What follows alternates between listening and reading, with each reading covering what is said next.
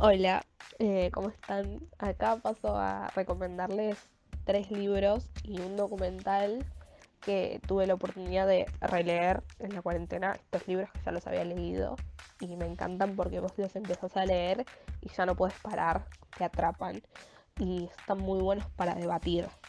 Eh, Octubre un crimen, es el primero de Norma Huidobro. No les quiero contar, pero son muy buenos. Después, Los vecinos mueren en las novelas, en las novelas de Sergio Aguirre eh, y Orgullo y Prejuicio.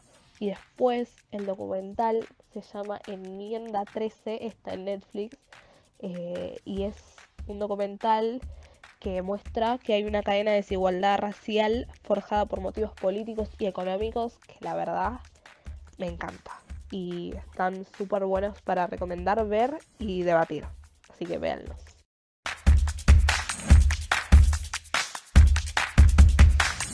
Que más hago en la cuarentena es escuchar música.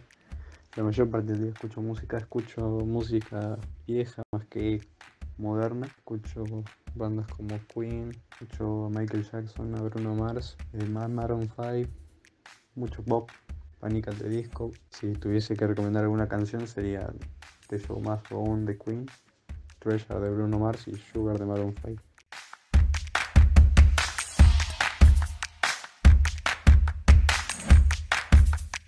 Yo quería recomendar el libro El asesinato de Rogelio Ackroyd de Agatha Christie.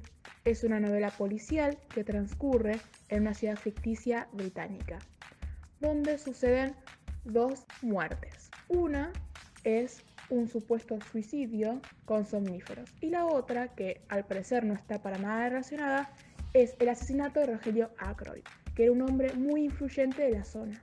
En este mismo pueblo se encuentra nuestro infame detective Poirot, que es uno de los personajes más emblemáticos de Agatha Christie.